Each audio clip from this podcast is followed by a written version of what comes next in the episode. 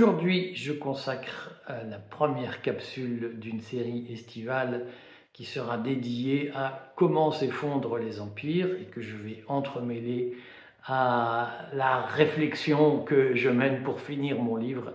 J'en ai rédigé 200 pages, je le dis pour mon éditeur, je sais qu'il suit ces capsules, je lui envoie toutes mes amitiés. Euh, et je vais aujourd'hui ouvrir ce cycle fin des empires, qui sera évidemment consacré à la réflexion sur la fin de l'Occident, comment nous allons disparaître, ou comment nous pouvons encore éviter de disparaître, euh, et, comment nous pouvons, devons construire le monde d'après pour ne pas en disparaître. Et je, couple cette réflexion donc avec euh, la, réflexion sur mon livre qui avance. je commence aujourd'hui ce premier épisode par euh, une réflexion sur Georges Soros, sur la société ouverte et sur les réussites de Georges Soros, sur comment Georges Soros nous a étouffés ou nous a neutralisés, quels sont les secrets qu'il utilise pour pouvoir euh, affaiblir l'Occident, et c'est probablement l'un des phénomènes les plus marquants du, 21e siècle, c'est de voir qu'un homme seul peut, avec sa fortune, arriver à neutraliser toute une culture. Alors je, je voudrais donc refaire une capsule rapide, si possible, sur ce qui fait le secret de, de George Soros. Alors son secret, évidemment, vous le connaissez, c'est qu'il a spéculé euh, très longtemps dans les années 60, 70, 80, 90. On lui attribue euh, le fait que la livre sterling ne soit pas rentrée dans la zone euro, mais cet homme a, a spéculé pendant plusieurs décennies, pendant une quarantaine d'années, sur les marchés financiers pour s'enrichir et finance aujourd'hui, il finance aujourd'hui euh, une série de mouvements, notamment Wikipédia. Wikipédia est financé par Georges Soros. C'est pour ça qu'on lit tant de conneries mondialistes.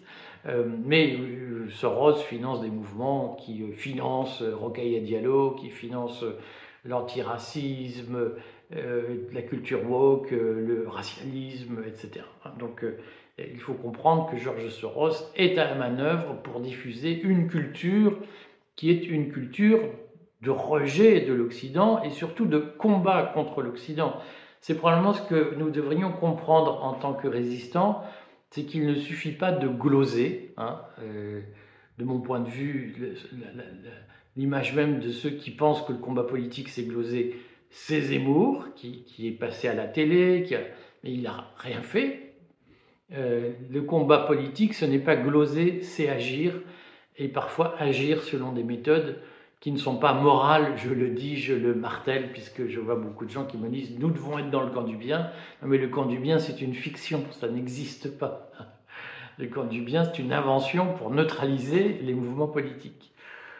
Cette petite pique est en fait amicale, bien entendu. Je, redis le parcours rapidement de, Georges Soros. Donc Georges Soros est né en 1930 à Budapest. Il, il appartient à la communauté juive hongroise qui a beaucoup souffert de la Shoah, qui a été décimée par la Shoah. On dit que son père et lui-même, au sortir de la guerre, se sont sauvés euh, des déportations nazies par des méthodes qui ne sont pas forcément avouables vis-à-vis de leur propre communauté. Qu'importe, Georges Soros, en 1947, émigre en Grande-Bretagne il devient, et c'est ça qui est important, il devient l'étudiant, je crois que c'était à Oxford, d'un philosophe épistémologiste qui s'appelle Karl Popper.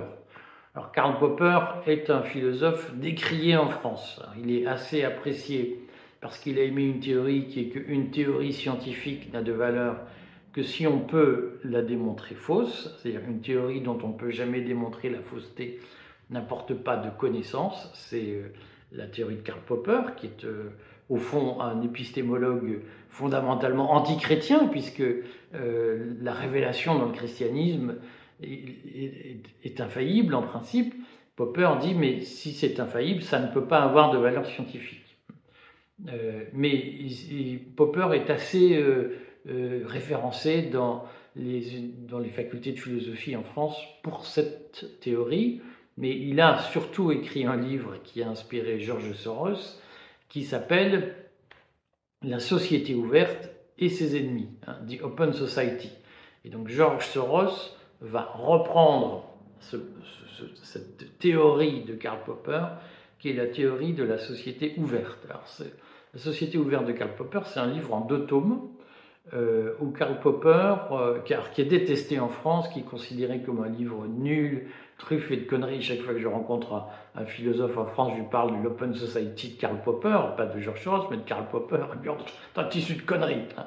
Euh, Karl Popper, dans l'Open Society, dans son Open Society, explique en quoi Platon euh, n'est pas un philosophe démocratique, mais un philosophe aristocratique.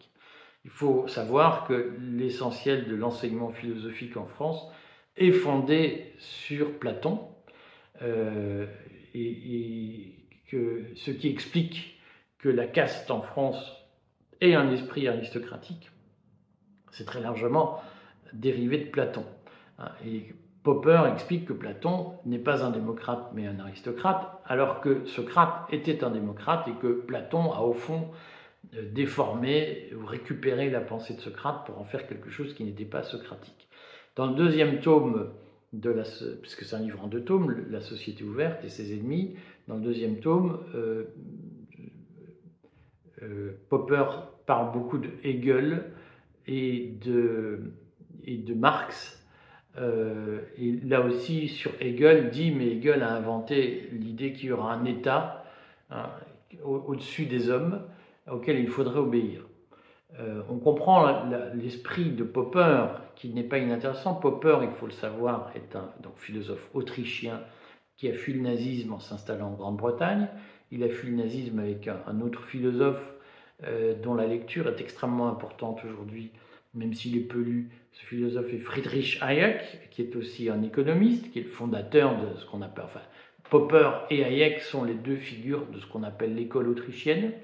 Et Hayek est le, défenseur de la théorie de l'ordre spontané, euh, qui n'est pas la caricature que certains euh, marxistes en font de façon, euh, à mon avis, ou malhonnête ou débile. l'ordre spontané, selon Hayek, euh, un principe tendanciel d'organisation d'une société et bien entendu pas un principe absolu ni aveugle. J'y reviendrai si ça vous intéresse, j'en parle dans mon livre, puisque je crois que le monde d'après nous offre une opportunité, celle de reconstituer les sociétés selon l'ordre spontané qu'elles portent en elles-mêmes et en abandonnant, en combattant les ordres verticaux imposés par la caste, quelle qu'elle soit, je, vais refaire une petite pique. Sous l'Ancien Régime, nous avons subi euh, une caste aristocratique de plus en plus décadente qui s'appuyait sur une église qui, rappelons-le, euh, interdisait la lecture, a longtemps interdit la lecture de Voltaire. Rappelons quand même que l'église catholique a été, et l'est encore à de nombreux égards, une force de limitation intellectuelle, hein, et pas de progrès, ni d'ouverture d'esprit, ni d'intelligence quand vous étiez catholique, vous pouviez longtemps pas croire que euh, longtemps on n'a pas pu affirmer à cause de l'Église catholique la Terre tournait autour du Soleil. On devait dire le Soleil tourne autour de la Terre, sous peine d'être accusé de péché d'héliocentrisme, ce qui pouvait coûter très cher. Rappelons-le. Donc euh, euh, il, y a, des, ordres verticaux. la société organisée selon les principes du, catholicisme ou du christianisme est une société à ordre vertical. Euh, la société telle que la caste mondialisée la, mondialisée la préconise, avec son Great Reset, avec sa vision euh, de Davos, est une société verticale qui ressemble beaucoup à la société catholique. Simplement, on a grand remplacé les élites, mais il y a toujours des élites qui décident. Moi, je pense que le monde d'après, est une opportunité pour organiser la société par l'ordre spontané et pas par un ordre vertical. Donc, euh, dans, dans, cet esprit, il y a un vrai sujet autour de l'Open Society de George Soros, puisque euh, cette théorie de l'ordre spontané, qui moi me va bien, si j'ose dire, elle a été défendue par Hayek, qui était d'une certaine façon le, cousin de idéologique, philosophique, mais aussi universitaire hein, de Karl Popper. Tous les deux étaient autrichiens, tous les deux ont fui le nazisme, et tous les deux ont au fond défendu euh, dans les années 40, 45, 50, une vision de la société qui devait être un plus jamais ça, c'est-à-dire plus jamais de nazisme, plus jamais de totalitarisme, et bien entendu, plus jamais, jamais de stalinisme. L'idée était vraiment de concevoir un modèle politique qui exclut le totalitarisme ou qui l'empêche. Euh, dans ce cadre-là, euh, Karl Popper, dans la société ouverte, pour, pour Karl Popper, la société qui résiste au totalitarisme, qui est non verticale, qui procède de l'ordre spontané, c'est la société ouverte, c'est-à-dire l'open society. Et Karl Popper va théoriser cette open society en disant euh, que euh, ce qui crée au fond l'ordre vertical dans une société, ce sont les valeurs traditionnelles. Euh, et que donc, si l'on veut ouvrir les sociétés, c'est-à-dire les rendre horizontales, hein, il faut détruire les valeurs traditionnelles. C'est une vision profonde de, Popper et, Soros, qui vient d'échapper au nazisme, euh, qui va partir aux États-Unis et donc qui, a, lui connu les affres du nazisme de près, puisqu'il était, il est juif. Euh, Soros, euh, juif survivant, hein, dans, un des pays les plus touchés par, par la Shoah, par la destruction massive des populations juives, c'est-à-dire la Hongrie, Soros va faire un choix qui est au fond de, mêler son expérience du nazisme et la théorie de, de Popper, et il va créer l'Open Society. il ne va pas la créer évidemment tout de suite, il va créer ça plus tard, mais l'Open Society, c'est une expression qu'il a tirée de l'enseignement de Popper. Simplement, euh, chez Soros, cette Open Society, on pourrait y passer des heures, ce n'est pas l'objet de cette capsule. Aujourd'hui, j'évoque les questions, le substrat idéologique de l'Open Society l'Open Society part du principe que le problème, euh, ce qui a suscité le nazisme, c'est, euh, et, en partie le communisme d'ailleurs, mais surtout le nazisme, qui est le sujet de Popper, de Soros, euh, ce qui a suscité le nazisme, c'est, ce sont les valeurs traditionnelles de l'Allemagne, c'est-à-dire notamment cette image de, du blond aux yeux bleus, du nationalisme du blond aux yeux bleus, du droit du sol, propre euh, aux, Allemands, du droit du sang, pardon, propre aux Allemands, hein, cette idée qu'on est biologiquement allemand et pas, euh, et pas culturellement, si vous voulez, qu'on ne peut pas devenir allemand si on n'est pas né de sang allemand. Cette, pour, pour Soros, le nazisme procède de cette idée, ce qui est factuellement vrai, et il considère que cette idée est l'expression du vieux suprémacisme patriarcal de la race blanche. Alors lorsque Popper, lorsque Soros lance l'Open Society Foundation, il n'a évidemment pas ce vocabulaire, cette sémantique, mais l'idée est bien là, c'est que ce qui pose problème en Europe, c'est euh, la domination blanche, pour aller vite, la domination indo-européenne. Et donc Popper, euh, Soros, pardon, décidément ce lapsus révélateur, euh, Soros va financer massivement des mouvements qui vont agir culturellement pour neutraliser la conscience identitaire européenne et pour, euh, d'une certaine façon, euh, amolir l'Europe. Hein. Alors autant la société de consommation a amolli, les Européens, autant Popper va couronner le travail en développant tous les mouvements qui vont permettre de diluer la conscience identitaire occidentale.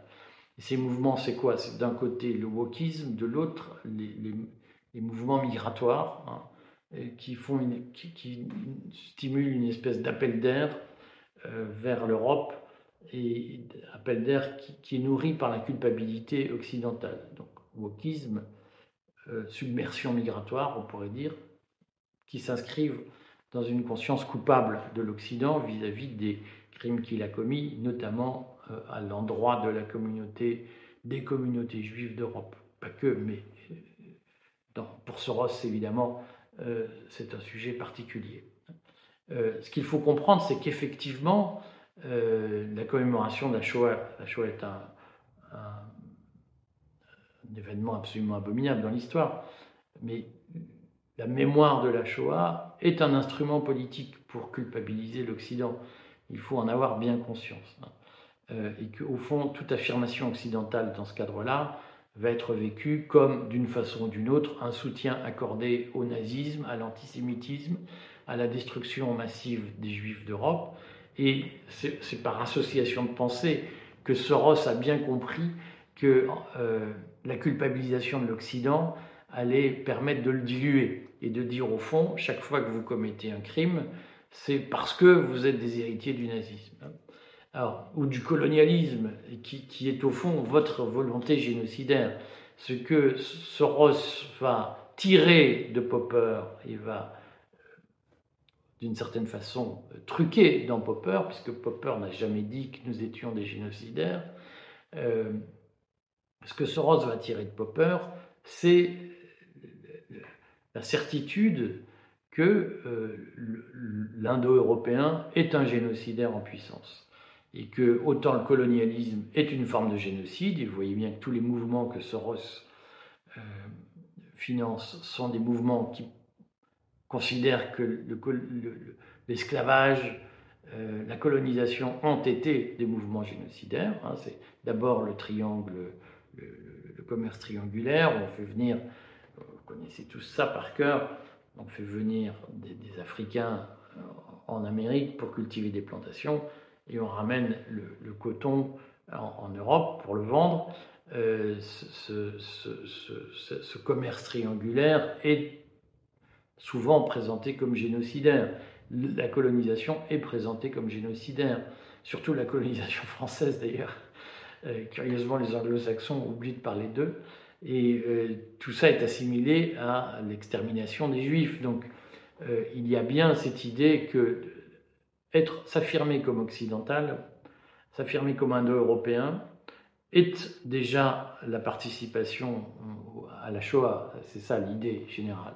Hein, et donc la culture woke, elle, prétend ça, c'est-à-dire prétend que nous racisons tout euh, pour dominer les autres Hein, et que donc il est important de déraciser la culture, euh, et donc de désoccidentaliser la culture, donc de faire la chasse à tout ce qui peut être, euh, tout ce qui peut donner un pouvoir culturel à l'occidental sous toutes ses formes. Hein. Euh, et dans le même temps, il y a évidemment cette idée que sur le fond, si on refuse euh, un bateau chargé de, migrants la possibilité d'accoster sur nos côtes, c'est parce que nous recréons un génocide. Donc il y a systématiquement un travail sur notre culpabilité raciale qui est euh, très largement maintenu, organisé, structuré pour défendre la vision d'un nouvel ordre mondial. Alors qu'on sait tous, si vous voulez, que chez Soros, euh, Soros participe de l'altruisme efficace, c'est-à-dire que s'il lutte idéologiquement contre l'Occident et la conscience occidentale, euh, c'est pour ouvrir des marchés nouveaux. c'est pas parce que c'est pas seulement parce qu'il a un compte à régler avec les Indo-Européens, c'est parce que euh, il veut ouvrir de nouveaux marchés, garantir, affaiblir la concurrence européenne et euh, ouvrir de nouveaux marchés aux entreprises américaines dont il est l'un des investisseurs ou l'un des investisseurs ou l'un des factotums. Donc il y a bien entendu une instrumentalisation géopolitique par les néoconservateurs américains de toutes ces thématiques que vous connaissez bien. Le résultat, c'est quoi? C'est que, euh, au lieu de nous attaquer, au lieu de, au fond, de mener une lutte agressive contre nous, euh, Soros utilise notre point faible, qui est notre conscience coupable, qui est probablement le, le, le, le plus vieux phénomène des descendants de l'homme de Néandertal, si vous voulez. Vous savez que dans les différentes, différents peuplements humains, euh, les premiers à avoir inventé Dieu, la relation avec la transcendance, toutes ces questions intérieures, ce sont les hommes de Néandertal. C'est le peuplement de Néandertal que vers l'an 100 000 avant Jésus-Christ, on considère avoir trouvé les premiers signes d'une conscience transcendantale. Et c'est évidemment en travaillant sur cette vieille euh, culpabilité de l'homme blanc, vieille culpabilité indo-européenne, que Soros travaille pour faire en sorte que nous-mêmes nous nous infligions la punition de ne plus pouvoir exister. C'est-à-dire que au fond, ce que Soros attaque, c'est l'affirmation de notre instinct vital. C'est dire, mais si vous avez envie de vous affirmer comme euh, européen, c'est que vous êtes des racistes, des nazis qui ne s'assument pas comme tels. Cette idée est très puissante puisqu'elle justifie par exemple le fait qu'un Emmanuel Macron dise la construction européenne, c'est la seule façon d'échapper au nazisme, à l'obscurantisme nationaliste, je ne sais plus comment il a appelé ça, mais la, passion triste des nations, quelque chose comme ça. Pour, la caste mondialisée aujourd'hui, que les Occidentaux disent, mais nous appartenons à des nations, nous voulons une Europe des nations, nous sommes attachés à notre nation, c'est déjà l'expression du prurite nazi, post-nazi ou fasciste, et euh, c'est un tour de force que d'avoir, euh, euh, au fond, déroulé la pelote depuis 1945 de et et nazi celui qui est nationaliste, alors que, rappelons-le, Léon de Grelle, le patron de, des nazis francophones, belges, du mouvement Rex, qui considérait qui affirmait que Hitler l'avait choisi comme dauphin pour devenir euh, le grand, je sais pas quoi, de la, de la Grande Bourgogne, ou le sénéchal de la Grande Bourgogne, je sais plus quel délire ce mec avait inventé, qui n'a jamais été éprouvé historiquement. Mais en tout cas, Léon de Grelle, on s'en souvient, qui qui, qui, est, parti combattre avec euh, la, la Waffen-SS dans la Légion euh, Charlemagne. Euh, il est parti combattre sur le front de l'Est. Léon de Grelle, en, février 1943, c'est-à-dire après la défaite de Stalingrad, au moment de la défaite de Stalingrad, c'est peut-être janvier 43, janvier ou février 43, Léon de Grelle prononce un discours au Palais de Chaillot à Paris, où il dit aux Français, mais la France n'a plus d'avenir comme France. Euh, la France n'a d'avenir que dans l'Europe, et nous ne pouvons exister que comme Européens. Donc l'idée que, l'Europe que les nations n'ont plus de sens en Europe, que seule l'affirmation européenne a un avenir, est une idée profondément nazie. Mais le tour de force dans ce Ross est d'avoir fait croire le contraire. C'est-à-dire, tour de force dans ce Ross, c'est de faire croire que l'adhésion au nationalisme en Europe est une expression euh, nostalgique du nazisme, et le tour de force des Soros et autres est d'avoir fait croire que l'adhésion à l'idée européenne est un échappatoire au nazisme, alors que c'est le contraire. Hein. L'idée européenne s'est vraiment forgée dans le combat nazi. donc, euh, la très grande force de, de Soros est de s'appuyer là-dessus, sur cette idée qui s'est répandue que, au fond, la nation, euh, c'est le synonyme du nazisme, du, du, NSDAP, et que donc on ne peut exorciser nos vieux démons qu'en combattant le principe des nations européennes. C'est-à-dire qu'il y a vraiment cette idée qui est successful, si j'ose dire, une idée qui a réussi chez Soros, c'est que euh, l'affirmation euh, de l'Européen en tant que membre d'une nation est suspecte et coupable et que donc il doit renoncer à s'affirmer en tant que tel et qu'il ne peut exister que en adhérant à cette grande bureaucratie qui est l'Union européenne. Et en étant fier que de cela hein, et en renonçant à ces, vieilles valeurs nationales. Euh, que faire face à ça? Eh bien, mes amis, il faut euh, c'est un succès de la part de Soros d'avoir imposé ça ou d'être parvenu à nous en convaincre. Il faut que nous entamions un long processus qui est celui de la réaffirmation de notre instinct vital. Euh, est-ce que nous voulons vivre dans un monde dominé par des gens qui euh, sont partis d'une théorie C'est ça qui est intéressant. Pour Popper, il fallait libérer l'ordre spontané qui venait du bas. Et Soros, il a repris, il a picoré dans cette théorie pour imposer du dessus un nouvel ordre qui tue complètement les ordres spontanés. Ce qu'il faut comprendre, c'est qu'en réalité, on le voit avec l'expérience européenne, euh, au fond, cette construction bureaucratique qu'est l'Union européenne, qui est supposée euh, tuer les vieilles valeurs traditionnelles des vieilles nations, pour imposer quelque chose de nouveau. On le voit, ça repose sur quoi? Sur la négation de l'ordre spontané des sociétés. Hein. C'est-à-dire que Soros est devenu aujourd'hui l'un des acteurs mondiaux, il n'est pas le seul. Hein. Klaus Schwab fonctionne de la même façon. Euh, mais Soros, au nom de, l'ordre spontané des sociétés, finance un modèle de construction qui est essentiellement destiné à tuer l'ordre spontané des sociétés. Et qu'est-ce qu'on comprend avec l'Union européenne? C'est que ben, pour créer une Union européenne qui se prétend ouverte, inclusive, etc., il faut une caste qui domine, qui se définisse par son rejet du passé, par son rejet de tout ce qui vient de la base, et qui impose d'en haut un corpus totalement idéologique, fictif, abstrait, où les gens se disent mais c'est quoi ça?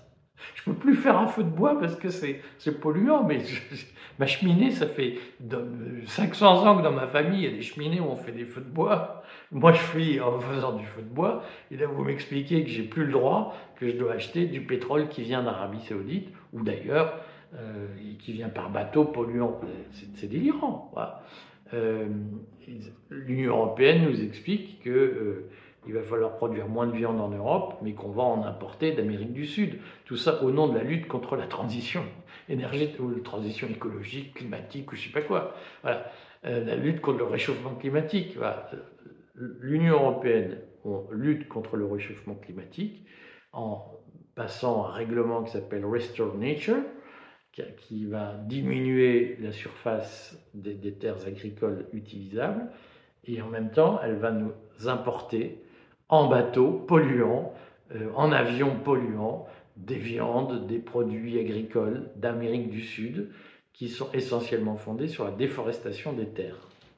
C'est ça l'Union européenne. C'est une machine abstraite, c'est une machine venue d'en haut, c'est une machine bureaucratique qui est en train d'étouffer l'ordre spontané des peuples. Et donc, si nous voulons euh, inverser la logique imposée par Georges Soros, nous devons réapprendre à affirmer notre instinct vital et donc être capable d'assumer notre relation à la nation, à ce qu'elle veut dire, en séparant le bon grain livré, puisque bien entendu, il ne s'agit absolument pas d'une forme de nostalgie au nazisme. Nous devons apprendre à nous désavachir et nous devons surtout comprendre la méthode d'action de Soros. C'est que Soros n'a pas procédé, je le redis, en luttant contre notre culture, il a procédé en se servant de notre culture, en nous avachissant progressivement, en nous rendant, euh, en, nourrissant en nous un sentiment de culpabilité vis-à-vis de ce que nous sommes, et en nous convainquant que nous devons surtout devenir des gens bienveillants, la fin, la fin ne justifie pas les moyens, il faut être dans le camp du bien. Toutes ces expressions sont des dérivatifs, des dérivés, des, des produits de, de, la machine sorosienne pour nous culpabiliser de ce que nous sommes et pour nous faire oublier nos vieilles vertus guerrières de peuple indo-européen. Donc, conclusion, il n'y aura d'inversion de la logique diffusée avec beaucoup d'habileté par Soros que dans la réaffirmation d'un certain nombre de vertus viriles, viriles étant des vertus d'affirmation, ça n'a rien à voir avec masculin, c'est viril, c'est la force. Nous devrons assumer en nous notre propre énergie vitale, notre propre instinct et notre propre volonté de défendre ce que nous sommes. Cela supposera quelques révisions déchirantes vis-à-vis de l'idéologie de la pseudo-bienveillance. Conclusion, c'est pas les étrangers, c'est pas les autres qui sont en faute c'est notre propre faiblesse et notre propre incapacité à affirmer notre volonté. Donc je pense qu'il faut arrêter de chercher des boucs émissaires pour expliquer le déclin de l'Occident. Le déclin de l'Occident, il est en nous, il est dans notre paresse, dans notre avachissement culturel.